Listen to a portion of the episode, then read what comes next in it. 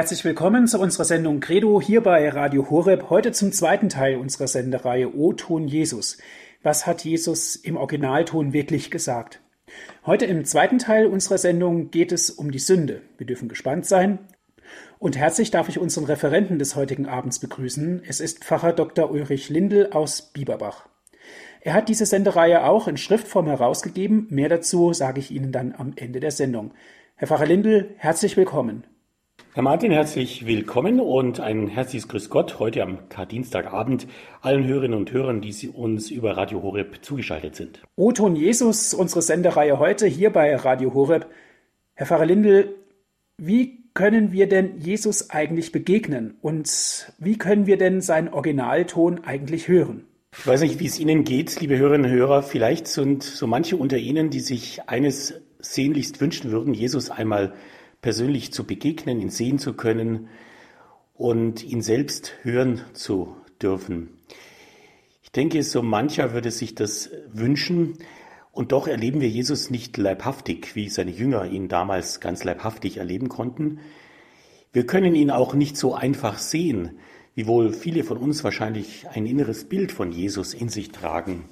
Aber eines können wir doch sehr wohl, wir können auf Jesus hören und seine Worte wirken lassen. Und ich glaube, Worte wollen wirken, vor allem seine Worte wollen wirken. Im Evangelium werden wir ja immer wieder von Jesus angesprochen. Genau genommen ist er ja der eigentliche Prediger, auch heute für uns. Und ich denke, es lohnt sich allemal immer wieder genau hinzuhören, was Jesus gesagt hat. Seine Worte gelten ja auch uns ganz persönlich. Haben Sie eigentlich ein Lieblingswort aus seinem Mund, einen Gedanken, eine Anregung, die Sie vielleicht schon lange begleitet? Menschen, die Jesus damals begegnet sind, oft ja ganz überraschend, haben sich auch Worte gemerkt.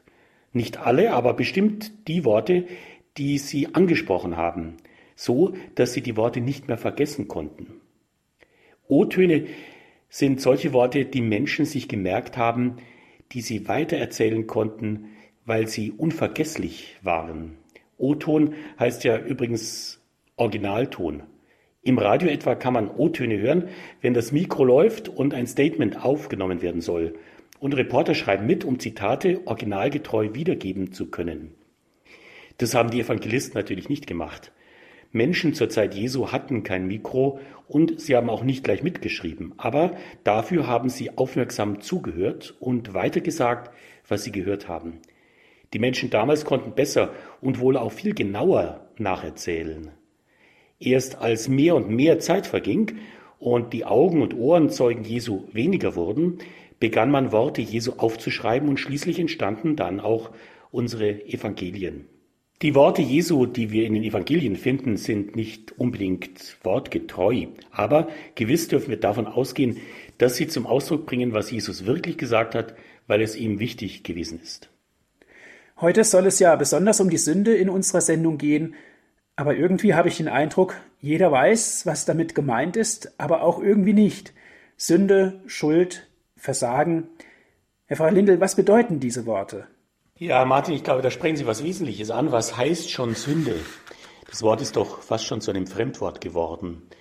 Man sündigt heute vielleicht noch mit einem Stück Torte gegen die Figur oder mit seinem Auto im Parkverbot, ein Parksünder eben. Alles nicht so schlimm.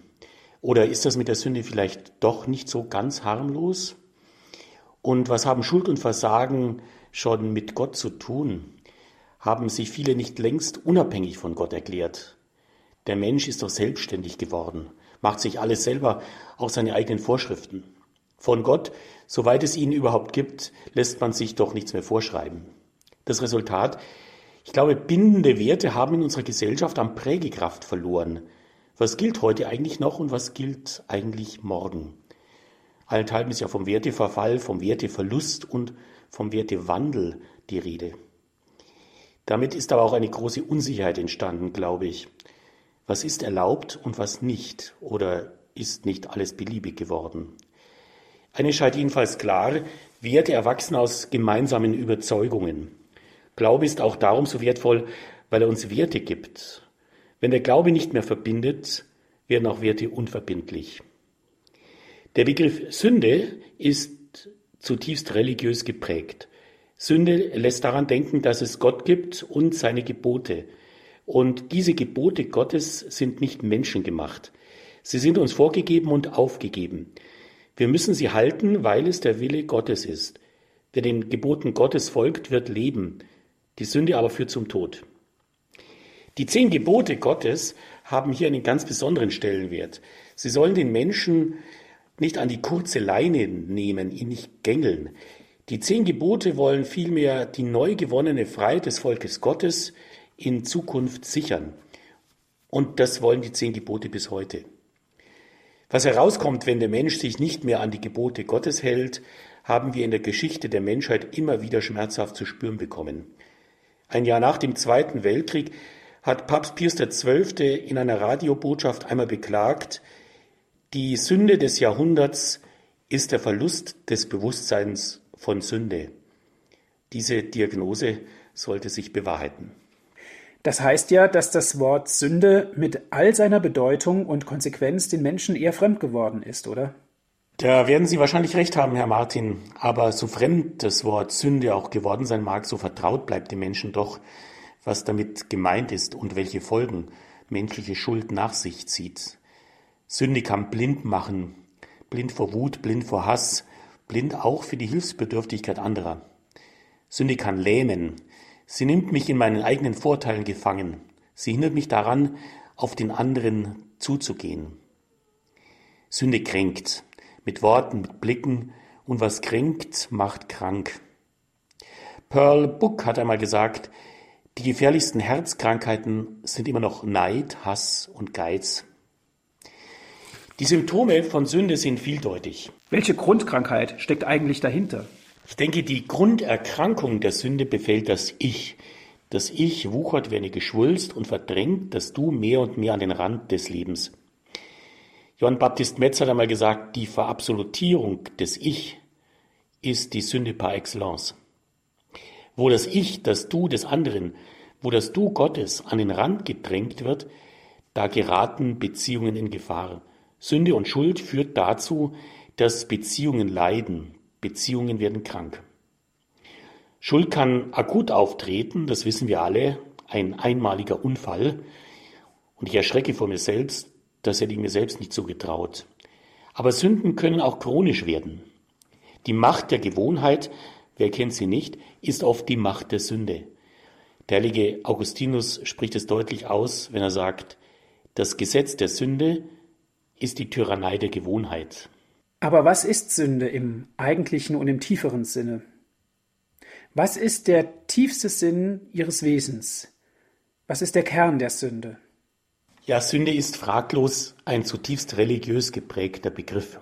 Und Religion geht ja davon aus, dass der Mensch in Verbindung steht zu Gott. Die Verbindung zu Gott ist eine Lebensbeziehung in Liebe und Treue. Nicht von ungefähr dürfen wir mit Jesus Abba, lieber Vater sagen. Hier wird deutlich, dass unser Glaube gelebte Beziehung ist. Christentum ist eine Beziehungsreligion. Und Gott, so erfahren wir im ersten Johannesbrief, Gott ist die Liebe. Gerade weil jeder Mensch aus dieser Liebe Gottes lebt und zur Liebe berufen ist, stört Sünde das Zueinander von Menschen und damit auch die Gemeinschaft mit Gott. Wir erinnern uns auf die Frage eines Gesetzeslehrers, Meister, welches Gebot im Gesetz ist das wichtigste? antwortete Jesus, du sollst den Herrn, deinen Gott lieben mit deinem ganzen Herzen und mit deiner ganzen Seele und mit deiner ganzen Vernunft. Das ist das wichtigste und erste Gebot. Das zweite ist ihm gleich, du sollst deinen Nächsten lieben wie dich selbst. An diesen beiden Geboten hängen das ganze Gesetz und die Propheten.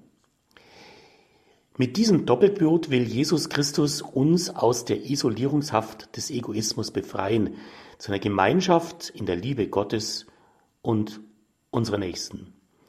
Die Liebe hält letztlich alles zusammen. Im Kolosserbrief hören wir darum dieses schöne Wort, die Liebe ist das Band der Vollkommenheit. Und im ersten Johannesbrief, Gott ist die Liebe und wer in der Liebe bleibt, der bleibt in Gott und Gott bleibt in ihm. Im Umkehrschluss wird so klar, alles, was nicht aus Liebe geschieht, kann sich auswachsen zur Sünde. Die Sünde sagt im Grunde Nein zum Ja-Wort der Liebe Gottes, das Leben schenkt. Ja, Herr Pfarrer Lindel, und dann passiert es eben doch, Menschen sündigen, sie werden schuldig. Aber dann stellen wir uns die Frage, wohin mit der Schuld? Kann ich das nicht mit mir selbst ausmachen? Herr Martin, eines müssen wir ganz klar zugeben, kein Mensch kann sich selbst entschuldigen. Ich kann allein um Entschuldigung bitten und hoffen, dass da einer mir die Schuld abnimmt, weil er mir vergibt. Das freilich setzt zunächst ein ehrliches Eingeständnis, ein offenes Bekenntnis voraus. Das aber fällt nicht leicht. Lieber wird schon klein geredet, bagatellisiert. Die eigenen Fehler entschuldigt man dabei ohnehin am liebsten. Ist doch alles nicht so schlimm. Und schnell wird unter den Teppich gekehrt oder auf andere abgeschoben. Und überhaupt hat der da nicht genug am Kerbholz. Diese Strategien sind allzu menschlich, aber wenn wir ehrlich sind, Sie alle haben ein Problem, die Schuld wird man so nicht los. Es bleibt also dabei, wie es der Komponist Igor Strawinski einmal auf den Punkt gebracht hat, Sünden können nicht ungeschehen gemacht, sie können nur vergeben werden. Ich bitte um Entschuldigung, ich bitte um Vergebung, denn selbst entschuldigen kann ich mich nicht. Jesus setzt dieses ehrliche Eingeständnis voraus und ist dann bereit zur Vergebung. Noch mit den letzten Atemzügen vergibt er dem reumütigen Schächer, der neben ihm am Kreuz hängt. Wir werden diese ergreifende Begegnung in den letzten Augenblicken Jesu am Karfreitag wieder miterleben dürfen. Was allgemein auffällt, Jesus macht dem Sünder keine Vorhaltungen, er hackt auf der Schuld anderer nicht herum, das tun andere. Anscheinend reichen Jesus die ehrliche Reue und der Wille zur Umkehr. Und dann geht nichts vor, weil Jesus nichts wichtiger ist als Vergebung und Heil. Als der reiche Zöllner Zachäus vom Maulbeerfeigenbaum Jesus in die Augen blickt, gibt es für Jesus nur noch eins. Zachäus, steig schnell herunter, denn heute muss ich in deinem Haus bleiben. Zachäus wird bei Jesus wohl gebeichtet haben, ihm sein Herz ausgeschüttet. Am Ende des Beichtgesprächs öffnet er jedenfalls Vergebung und damit einen neuen Anfang. Hier wie in so vielen anderen Begegnungen mit Sündern wird eines ja deutlich. Mit dem Aufdecken der Sünde wird immer auch die größere Barmherzigkeit Gottes aufgedeckt. So ist das Geschenk der Vergebung immer auch ein Lobpreis auf das Gutsein Gottes und auf seine Liebe zu uns Menschen. Halten wir fest, Jesus liebt die Vergebung und die Liebe vergibt gern. Wir spüren das besonders in der Begegnung Jesu ja auch mit der Sünderin im Haus des Pharisäers. Die Tränen ihrer Reue und die Zärtlichkeit, mit der sie seine Füße küsst und salbt, sind Jesus sehr nahe gegangen. Da nimmt er ja den Simon beiseite und sagt zu ihm, ihr sind ihre vielen Sünden vergeben, weil sie mir so viel Liebe gezeigt hat. Wem aber nur wenig vergeben wird, der zeigt auch nur wenig Liebe. Im ersten Petrusbrief finden wir diesen Gedanken wie einen Merksatz. Vor allem aber haltet beharrlich fest an der Liebe zueinander, denn die Liebe deckt viele Sünden zu. Die Sünde verletzt die Liebe, das ist wahr, aber die Liebe heilt wiederum von der Sünde. Ich möchte nochmal auf die Frage zurück, kann Gott denn wirklich alle Sünden tilgen? Herr Martin, für Gott ist nichts unmöglich. Dieser Zuspruch steht ja am Anfang der Menschwerdung Gottes im Lukasevangelium. Und am Ende hat der menschgewordene Sohn Gottes das Menschen Unmögliche vollbracht. Uns Menschen durch sein Blut erlöst von unseren Sünden. Immer wieder macht Jesus klar, dass der Menschensohn Vollmacht hat, auf der Erde Sünden zu vergeben. Zum Beweis dafür heilt er ja vor den Augen aller einen Gelähmten, der aufsteht, sein Bett nimmt und geht, nachdem Jesus ihn von seinen Sünden befreit hat. In Jesus nimmt Gott die Sünde ernst und auch den Sünder und er macht Mut zum Bekenntnis. Wir alle kennen ja die dramatische Szene, wo eine Frau auf frischer Tat beim Ehebruch ertappt worden ist. Sie soll sofort gesteinigt werden. Jesus wendet die Steinigung mit einem einzigen Einwand ab. Wer ohne Sünde ist, werfe den ersten Stein, sagt er. Daraufhin legen ja alle ihren Stein ab und machen sich still und leise davon. Das ist ein wichtiges Eingeständnis, das wir da mitbekommen. Jeder Mensch ist ein Sünder. Dafür sind wir Menschen. Ja, noch mehr, wenn wir sagen, wir sind ohne Sünden, machen wir aus Gott einen Lügner, lesen wir im ersten Johannesbrief. Wenn wir sagen, wir sind ohne Sünde, machen wir aus Gott einen Lügner. Die Lüge, von der der erste Johannesbrief hier spricht, besteht eben darin, nicht anzuerkennen, dass Gott in Jesus Christus Mensch geworden ist, um uns in Liebe aus unseren Sünden zu erlösen. Aber das hat er getan. Und es gibt keine größere Liebe, als wenn einer sein Leben hingibt für seine Freunde. Am Kreuz, und wir stehen ja am Karfreitag ganz bewusst vor dem Kreuz, wir stehen zu ihm, der uns am Kreuz erlöst hat. Am Kreuz hat Jesus sterbend die Arme ausgebreitet, um uns, so wie wir sind, als sündige Menschen in die Arme zu schließen. Darum ruft uns Paulus ja auch zu, lasst euch mit Gott versöhnen und macht Mut, das Kreuz persönlich anzunehmen, von der Erlösungsliebe Jesu wirklich Gebrauch zu machen.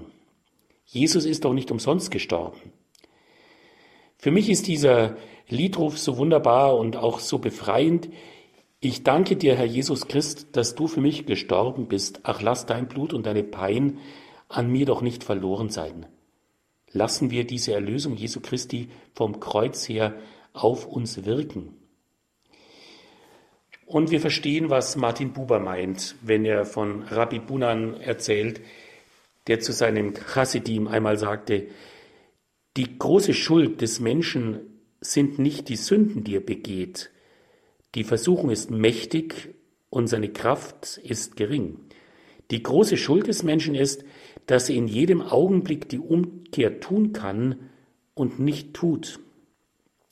Christen sind also keine Menschen, die nicht sündigen, sondern Menschen, die gegen die Sünde angehen und, wenn sie sündigen, um Vergebung bitten und selbst bereit sind, Vergebung zu schenken. Freilich sind wir dabei immer gefordert, die Sünde zu meiden, so wie Jesus ja auch die Ehebrecherin entlässt mit dem Zuspruch, geh und sündige von jetzt an nicht mehr. Das heißt, es besteht also immer noch eine Chance, die Sünde wieder in das Gute umzuwandeln. Wenn ich also wirklich meine Sünde aus tiefstem Herzen bereue, oder? Wenn wir Jesus gut zuhören und ihn auch richtig verstehen, dann können wir an der Stelle schon festhalten, Jesus liebt den Sünder, der umkehrt, nicht aber die Sünde. Er ist dazu gekommen, Sünder zur Umkehr zu rufen. Die Sünden der Menschheit kosten Jesus leibhaftig das Leben. Deswegen sind sie für ihn eine todernste Angelegenheit. Aber erst recht für uns Menschen. Denn vergessen wir nicht, durch die Sünde des Menschen kam der Tod in die Welt. Auch wenn die Taufe zur Vergebung der Sünden die Erbsünde abwäscht, die Neigung zu sündigen begleitet den Menschen weiterhin, insofern er Mensch ist und bleibt. Ist es dabei nicht eine unglaublich heilsame Einsicht? Jesus ist für unsere Sünden gestorben aus Liebe. Wir nehmen seine Heilstat an, indem wir uns als Sünder in seine offenen Arme nehmen lassen und Verzeihung finden. Am Kreuz hat er doch für uns alle geblutet. In der Weilheimer Stadtpfarrkirche Maria Himmelfahrt findet sich ein großer gotischer Christus, fest genagelt an einen Baum, der Blätter treibt, ein Lebensbaum. Und das Herz des gekreuzigten Christus steht offen. Man kann wirklich hineingreifen. Ungezählte Menschen haben ihre Sorgen und Nöte und gewiss auch ihre Schuld buchstäblich Jesus ans oder sollten wir besser sagen ins Herz gelegt. So verstanden können wir als Sünder nur froh und dankbar sein und mit dem großen Physiker Isaac Newton bekennen, ich habe in meinem Leben zwei wichtige Dinge gelernt, dass ich ein großer Sünder bin und dass Christus ein noch größerer Retter ist. In der Auferstehungsfeier der Osternacht Lob singt darum ja auch das Exultet, O glückliche Schuld, welch großen Erlöser hast du gefunden. Das ist ein unglaublich befreiender Lobpreis auf das Entgegenkommen Gottes in seiner Liebe zu uns Menschen, die in Jesus Christus sichtbar geworden ist. Wie können wir eigentlich von Jesus konkret lernen, was Vergebung ist? Die Vergebungsbereitschaft auf Seiten Gottes fordert zu Recht auch Vergebungsbereitschaft auf Seiten des Menschen. Wer in die Schule Jesu geht, wird vor allem eines von ihm lernen, Barmherzigkeit. Selig die Barmherzigen, sagt Jesus, denn sie werden Barmherzigkeit erlangen. Dagegen ist, hören wir im Hebräerbrief, das Gericht unbarmherzig gegen den, der kein Erbarmen geübt hat. Barmherzigkeit ist bereit zu verzeihen. In seinem Gleichnis vom unbarmherzigen Gläubiger, vielleicht lohnt es sich, dieses Gleichnis einmal nachzulesen. Sie finden es im Matthäusevangelium im 18. Kapitel, Vers 23. In diesem Gleichnis vom unbarmherzigen Gläubiger macht Jesus deutlich, der Mensch muss selbst vergebungsbereit sein, wenn er auf die Vergebungsbereitschaft Gottes hofft. Weil menschlich gesehen Vergebung auf beiden Seiten nicht gerade immer leicht fällt, lässt Jesus im Vater unser eigens darum beten. Man beachte dabei die Zeitenfolge im Vater unser, so wie es uns bei Matthäus überliefert ist. Und erlass uns unsere Schulden, wie auch wir sie unseren Schuldnern erlassen haben. Also der Bitte um Vergebung geht die Vergebung voraus, die wir anderen schenken. Und abschließend unterstreicht Jesus noch einmal eben diese Gebetsbitte, wenn er sagt, denn wenn ihr den Menschen ihre Verfehlungen vergebt, dann wird euer himmlischer Vater auch euch vergeben. Wenn ihr aber den Menschen nicht vergebt, dann wird euch euer Vater eure Verfehlungen auch nicht vergeben. Offenbar liegt dem Herrn die Vergebungsbereitschaft der Seinen besonders am Herzen. Darum ermuntert er auch, immer und immer wieder zu vergeben, wir kennen diese Aufforderung nicht siebenmal, sondern siebenundsiebzigmal. Falsch machen kann man damit eigentlich nichts. Im Gegenteil. Karl-Heinrich Wackerl hat einmal gesagt, wer seinen Nächsten verurteilt, kann irren. Wer ihm verzeiht, irrt nie. Wie wichtig Jesus die Vergebung der Sünden bis zuletzt war, zeigt sich ja im Sendungsauftrag des Auferstandenen an seine Jünger. Empfangt den Heiligen Geist, wem ihr die Sünden vergebt, dem sind sie vergeben, wem ihr die Vergebung verweigert, dem ist sie verweigert. Der Geist der Vergebungsbereitschaft aus Liebe ist es, der die Bereitschaft zur Umkehr ermöglicht und Vergebung schenkt. Darum sind es die Sünden gegen diesen Geist, die niemals vergeben werden können. Wir lesen im Lukas Evangelium Kapitel 12 im Vers 10, Wer aber den Heiligen Geist lästert, dem wird nicht vergeben, denn eben in diesem Geist wird ja Vergebung möglich. Als Christen leben wir ja alle in einer gewissen Gemeinschaft. Ganz deutlich wird es ja, wenn wir uns auch treffen, zum Beispiel zur heiligen Messe. Aber was ist, wenn diese Gemeinschaft nicht intakt ist? Man hört es ja auch immer wieder, dass Menschen sich aufgrund ihrer Auffassung und ihres Glaubens besonders stark streiten. Wie heißt es so schön, Herr Martin, ein Christ ist kein Christ.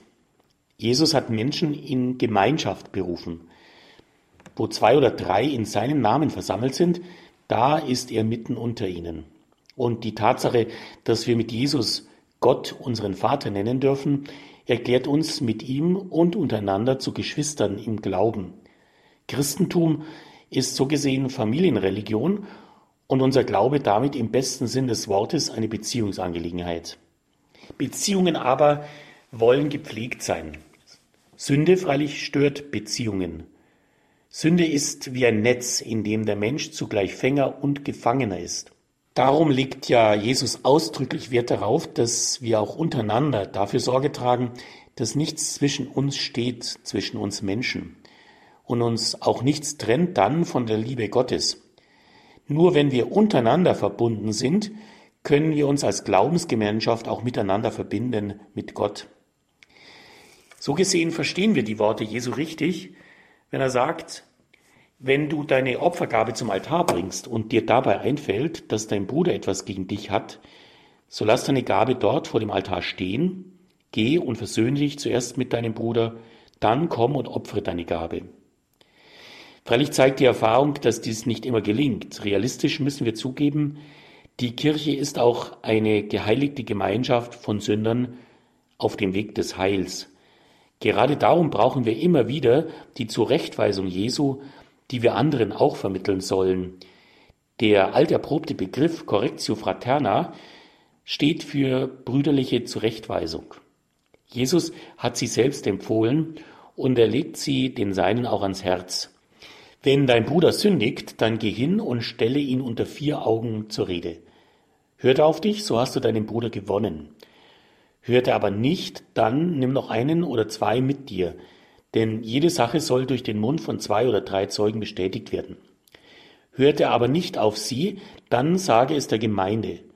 Hört er aber auch auf die Gemeinde nicht, dann sei er dir wie ein Heide und Zöllner. Diese Sorge um den anderen und das Bemühen, ihn von seiner Sünde zu befreien, ihn zu entschuldigen, liegt Jesus an vielen Stellen des Evangeliums am Herzen. Und wenn wir im Anschluss jetzt an diese einführenden Gedanken ihn zu Wort kommen lassen in den O-Tönen, die wir aus den Evangelien entnommen haben, dann werden wir das immer wieder deutlich spüren dürfen. Dietrich Bonhoeffer hat einmal eindringlich darauf hingewiesen, wie sehr wir ganz im Sinne Jesu aufgerufen sind, uns gegenseitig zu helfen, mit der Sünde zurechtzukommen, sie zu überwinden und so als neue Menschen zu leben.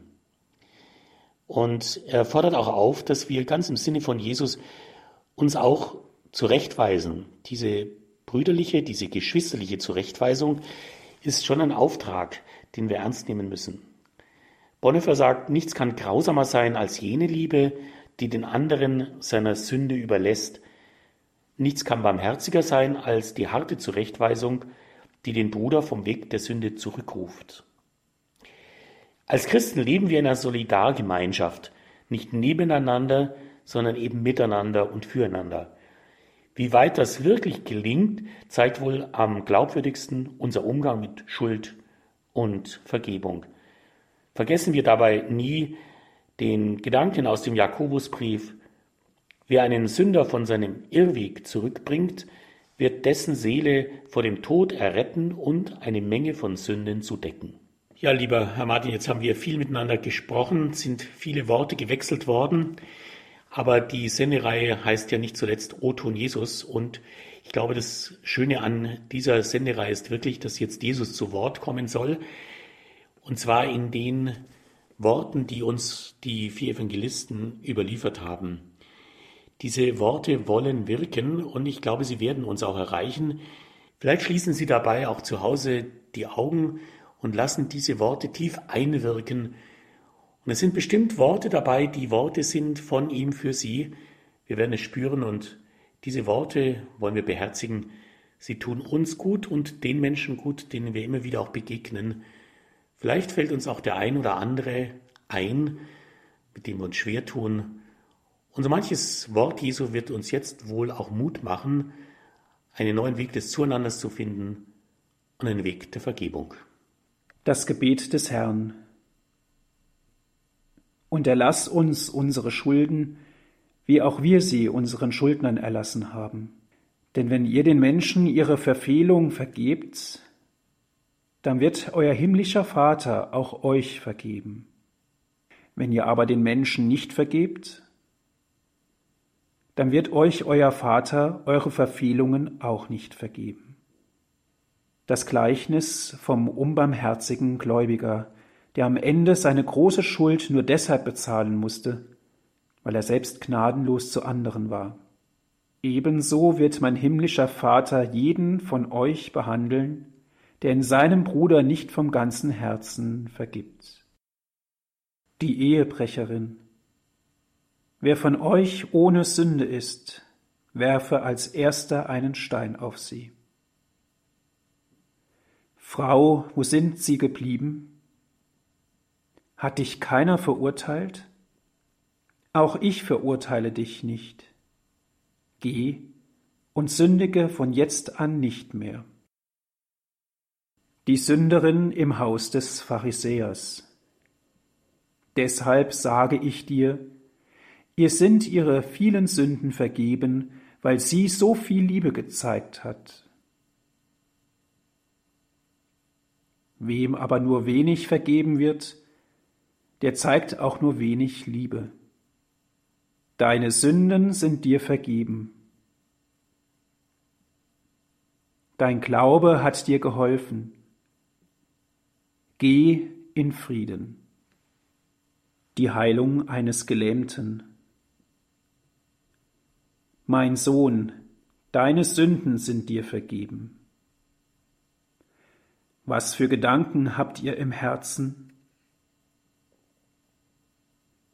Ist es leichter, zu dem Gelähmten zu sagen, deine Sünden sind dir vergeben, oder zu sagen, steh auf, nimm deine Tragbare und geh umher? Ihr sollt aber erkennen, dass der Menschensohn die Vollmacht hat, hier auf der Erde Sünden zu vergeben. Die Sünde wider dem Heiligen Geist. Jedem, der etwas gegen den Menschensohn sagt, wird vergeben werden. Wer aber den Heiligen Geist lästert, dem wird nicht vergeben.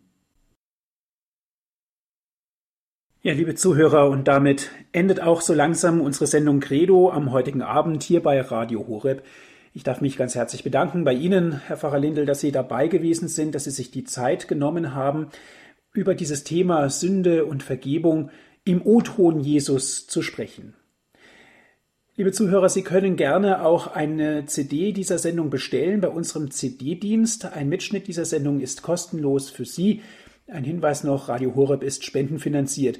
Sie erreichen den CD-Dienst unter folgender Telefonnummer 08328 921 120. Noch einmal die Telefonnummer von unserem CD-Dienst, das ist die 08328 921 120.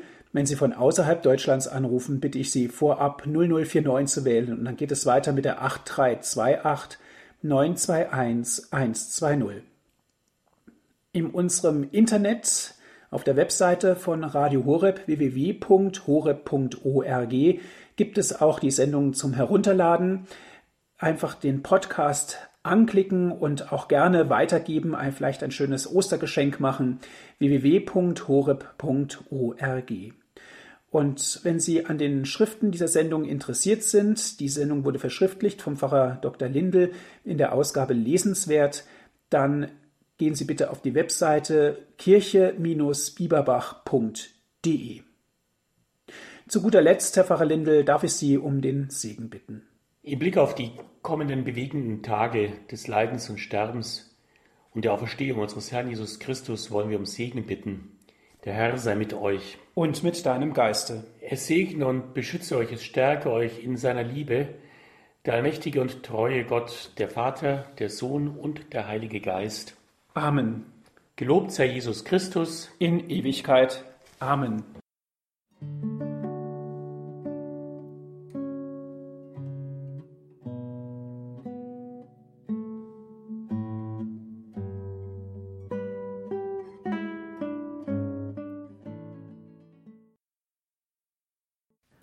Herzlich willkommen zu dieser Viertelstunde, sagt jetzt Gregor Dornis. Die Kirche durchlebt eine Krisenzeit, nicht die erste, aber doch eine spürbare, eine heftige. Und da gibt es unterschiedlichste Stimmen, die zum Teil sehr radikale Einschnitte im kirchlichen Leben fordern. Der Kölner Erzbischof Rainer Kardinal Wölki hat die Christen zu mehr Wachsamkeit aufgefordert. In einem Beitrag für die Tagespost vom 28. März sagte er, das weitreichende Unverständnis gegenüber zentralen Aspekten des katholischen Glaubens, namentlich der Sakramentenlehre des Priestertums, aber auch gegenüber Offenbarung und christlicher Glaubens- und Lebenspraxis solle die Gläubigen wachrütteln und, Zitat, deutlich werden lassen, dass wir etwas falsch machen. Was meinte er? Er sagte wörtlich, wir reden zu viel von der Kirche und zu wenig von Christus. Christus im Blick. Ja, die Kirche muss erneuert werden. Aber diese Erneuerung kann nicht aus der Lebenswirklichkeit kommen, sondern nur aus dem Geist des Evangeliums. Von Rainer Maria Kardinal Wölki. Wozu Kirche? Die Frage, so simpel und banal sie klingen mag, wird immer häufiger gestellt. Mehr noch, Sie wird oft klipp und klar und ohne alle Umschweife beantwortet. Kirche brauche ich nicht. Die Frage nach Gott, nach dem Sinn des eigenen Lebens, nach dem Woher und Wohin, all das macht eine wachsende Zahl von Menschen lieber mit sich selbst und ganz ohne Kirche aus. Oder die existenziellen Fragen werden verdrängt, solange es denn geht. Für viele dieser Menschen sind Austritt und Abkehr die logische Konsequenz. Andere konzidieren wenigstens eine gesellschaftliche Aufgabe für die Kirche, wenn sie auch selbst distanziert und unbeteiligt sind, also einen sozialethischen und karitativen Nutzwert, der das Dasein der Kirche rechtfertigt und vielleicht auch eine gewisse ideelle und finanzielle Unterstützung legitimiert. Christliche Werte sind ja nicht verkehrt, und immerhin hilft die Kirche Menschen in Not. Und von manchen wird die Kirche schließlich nur noch als ein Stück Kulturtradition und als wichtiger Arbeitgeber gelobt. Es ist erschreckend und beschämend, wenn dagegen immer weniger Menschen die Heilsbotschaft selbst hören oder hören wollen, wenn sie die Sakramente nicht in Anspruch nehmen, das Evangelium für fromme Plauderei halten und das Credo für Poesie. Offenbar haben die Verkünder des Glaubens versagt. Umso mehr sollten die Gläubigen die Ausgangsfrage auch in die umgekehrte Richtung, also sich selbst stellen, sie als Herausforderung ansehen und als Chance zur Besinnung und Selbstvergewisserung. Wozu Kirche? Das ist eine Frage, die Sie an sich heranlassen müssen, ohne es sich damit zu leicht zu machen.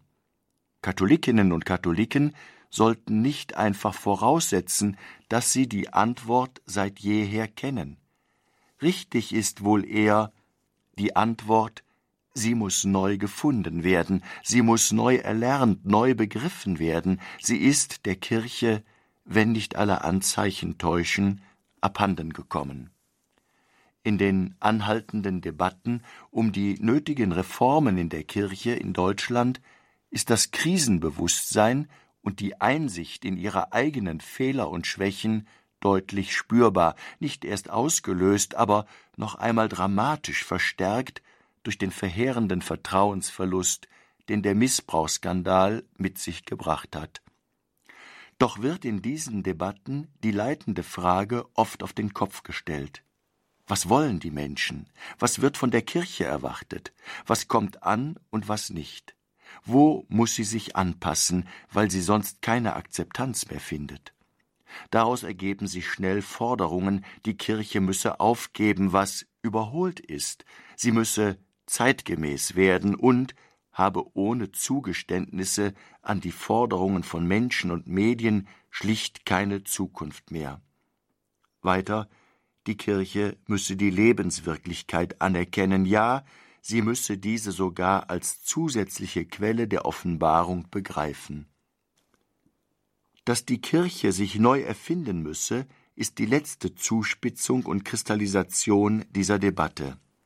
All das verdient keine polemische Antwort, sondern Respekt, denn was sich hier äußert, entspringt derselben Sorge und Gewissensnot, die ich nur zu gut aus eigener Erfahrung kenne. Doch komme ich zu anderen Schlussfolgerungen. Die Wirklichkeit ist in der Tat eine Offenbarung, aber nicht unbedingt eine göttliche. Nicht Anpassung an diese Wirklichkeit kann die Devise sein, sondern die Deutung dieser Realität im Lichte des Evangeliums. Aufgabe der Kirche ist es, die Geister voneinander zu scheiden. Sie kann sich, egal wie groß der mediale Handlungsdruck und die öffentlichen Erwartungen auch sein mögen, keine Veränderungen ihrer Lehre abtrotzen lassen, wenn diese dem Geist des Evangeliums widersprechen.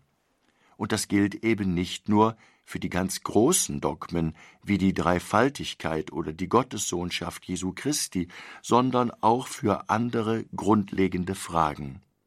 Das gilt hinsichtlich der Schöpfungsordnung, der gegenseitigen Hinordnung von Mann und Frau, ihrer grundsätzlich auf neues Leben hin offenen Liebe und Treue. Das gilt meiner persönlichen Überzeugung nach auch da, wo seit den Zeiten des Neuen Testaments Menschen Freiheit für Christus und die ihnen Anvertrauten gewinnen, indem sie auf Ehe und Familie verzichten. Schließlich gilt es selbst da, wo die Kirche im Gehorsam gegenüber dem Vorbild Jesu Frauen nicht zu Priestern weihen kann. Solche und ähnliche Entscheidungen der Kirche haben eine Tragweite, die es unmöglich macht, sie mit einem Federstrich herbeizuführen. Das hieße die Wegweisung, Lügenstrafen, die Gott der Vater durch den Sohn im Heiligen Geist der Kirche gibt. In die Zukunft führt ein solcher Kleinmut nicht. Das Argument, dass die Abstimmung mit den Füßen, also die Abkehr vieler Menschen von der Kirche schlicht keine andere Wahl lasse, überzeugt mich nicht.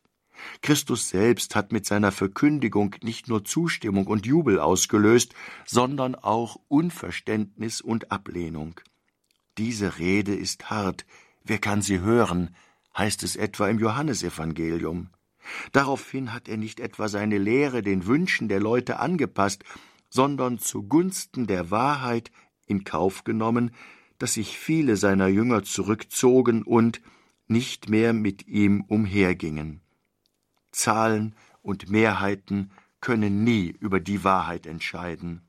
Nicht nur die kirchliche, überhaupt die historische Erfahrung zeigt, dass Mehrheiten irren und auf entsetzliche Abwege geraten können.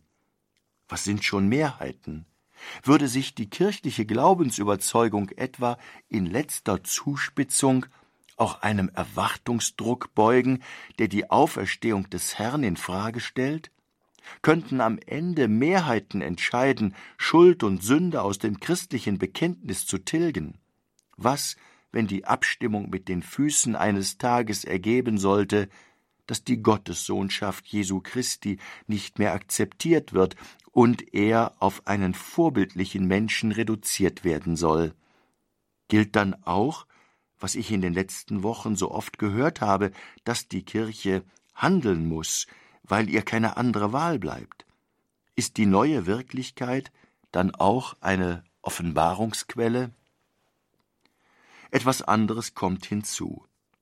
Wer die Berichterstattung in den Medien verfolgt, kann leicht den Eindruck gewinnen, nicht der Glaube sei das Thema der Kirche, sondern die Sexualität.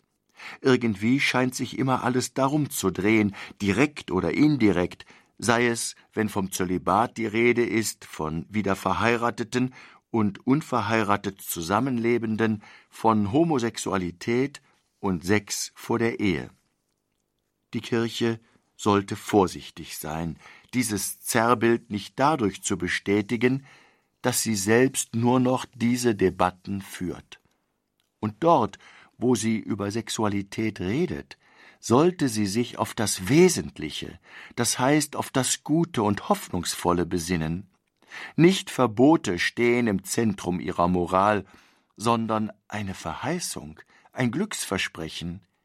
Die menschliche Sexualität ist Teil des göttlichen Heilsplanes, und sie ist, gewissenhaft und verantwortungsvoll gelebt, eine Quelle der Freude und des erneuerten Lebens.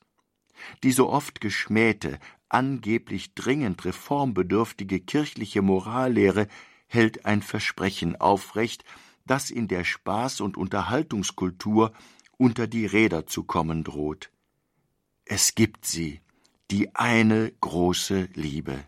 Es gibt sie als unverbrüchliche Zusage Gottes an uns Menschen, aber sie ist auch möglich und erfahrbar in der Wirklichkeit unseres Lebens als beständige Ehe, als priesterliche Hingabe, und beide Male ist Gott Dreh- und Angelpunkt, Trost und Kraftquelle. Und es ist ja auch nicht so, als gäbe es diese Menschen gar nicht, die Eheleute, die zusammen durch dick und dünn gehen und sich ein Leben lang treu sind, die Priester und Ordensleute, die ihre Berufung leben, in guten und in schlechten Tagen. Das sollte im Lärm der Forderungen, dass sich doch jetzt dringend etwas ändern müsse und alles überholt sei, nicht ganz vergessen werden. Und schließlich diejenigen, die jetzt inner und außerhalb der Kirche so energisch auf Veränderungen gerade bei diesen Themen drängen, also auf eine Lockerung des Zölibats, auf eine Neubewertung der Homosexualität, auf Weiheämter für Frauen und eine generelle Akzeptanz außerehelicher Sexualität, all diejenigen sind bislang die Antwort schuldig geblieben, warum denn die evangelischen Christen in Deutschland die all dies haben, was jetzt gefordert wird, kein Stück besser dastehen, nicht beim Nachwuchs in pastoralen Berufen, nicht in der Glaubenspraxis oder bei den Austrittszahlen. Ist diese Beobachtung nicht ein Hinweis darauf, dass die wahren Probleme woanders liegen, dass das gesamte Christentum mit einer Krise des Glaubens und Verstehens zu kämpfen hat und weniger mit einer neuen Lebenswirklichkeit, die nun endlich bejaht werden muss? Ich meine das weitreichende Unverständnis gegenüber zentralen Aspekten des katholischen Glaubens, namentlich der Sakramentenlehre, des Priestertums, aber auch gegenüber Offenbarung und christlicher Glaubens- und Lebenspraxis, sollte uns Katholikinnen und Katholiken in erster Linie wachrütteln und deutlich werden lassen, dass wir etwas falsch machen. Wir reden zu viel von der Kirche und zu wenig von Christus. Wir schauen zu oft auf uns selbst und zu wenig auf ihn. Das Christentum war von Anfang an eine alternative Kultur. Es stand mitten in dieser Welt und in einem bestimmten geschichtlichen Augenblick. Es war keine Denkschule und keine Philosophie, sondern von Beginn an Begegnung, Begegnung mit einer lebendigen Person, ein Glaube aus Fleisch und Blut sozusagen, der konkret erfahrbar ist. Nie hat sich dieser Glaube einfach mit der Welt gemein gemacht. In seinem Anderssein hat er immer auf eine andere, jenseitige Welt verwiesen. Das Wort von der Entweltlichung, das Papst Benedikt XVI. der Kirche ins Stammbuch geschrieben hat, das ist vielleicht allzu schnell beiseite geschoben worden. Es sollte noch einmal gründlicher bedacht werden. Es meint, so glaube ich, keinen Rückzug von der Welt, aber eine Rückbesinnung auf den einzigartigen Charakter der christlichen Heilsbotschaft. Nur wenn die Kirche über die sichtbare Welt hinausweist und Zeugnis gibt für die Erlösung des Menschen durch Gottes Sohn, nur dann wird sie weiterhin Menschen gewinnen und zum Heil führen. Zugespitzt lautet die Alternative, vor der wir stehen, Entweltlichung der Kirche oder Entchristianisierung der Welt, jedenfalls des Weltteils, in dem wir als Deutsche leben, denn es gibt andernorts Trends, die mit unseren kaum vergleichbar sind. Ich möchte nicht missverstanden werden. Ich rede hier nicht einem unreflektierten Traditionalismus das Wort, einer Sehnsucht nach dem angeblich viel besseren Gestern. Ich will auch keine Wagenburg, in der sich eine kleine fromme Herde verschanzt. Im Gegenteil, ich will Wachstum, ich will Aufbruch, ich will Glauben im Hier und heute. Aber das alles wird nur Menschen berühren und begeistern, wenn wir alle unserer Sendung treu sind. Der Weg der Kirche kann nur in die Zukunft führen und nicht in die Vergangenheit. Aber diese Zukunft wird sie nur mitgestalten, wenn sie sich neu auf Christus besinnt, wenn sie zu ihm zurückkehrt, wo sie ihn aus den Augen verloren hat. Wozu Kirche? Die Antwort muss nicht erfunden, sondern wieder aufgefunden, von neuem gesucht werden. Erfunden haben wir Menschen, wenn wir ehrlich sind in dieser Hinsicht, gar nichts, nicht die Welt und nicht uns selbst, nicht die Kirche und auch nicht den Glauben. Alles ist uns anvertraut. Es ist uns geschenkt worden, ganz unverdient. Nur in diesem Geist und in dieser Demut kann die Kirche sich erneuern.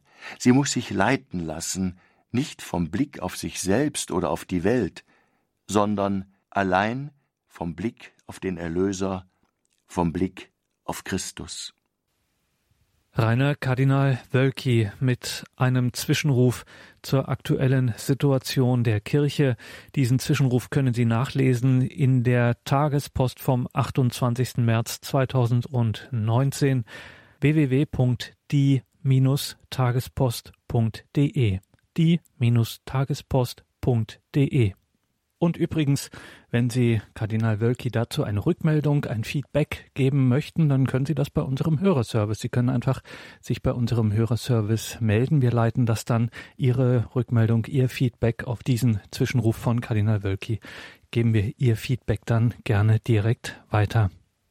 Und damit geht unsere Credo-Sendung für heute zu Ende. Danke Ihnen allen fürs Dabeisein. Danke vor allem all denjenigen, die für dieses Radio, für diese Gebetsgemeinschaft, für all unsere Hörerinnen und Hörer beten. Vergelt's Gott dafür.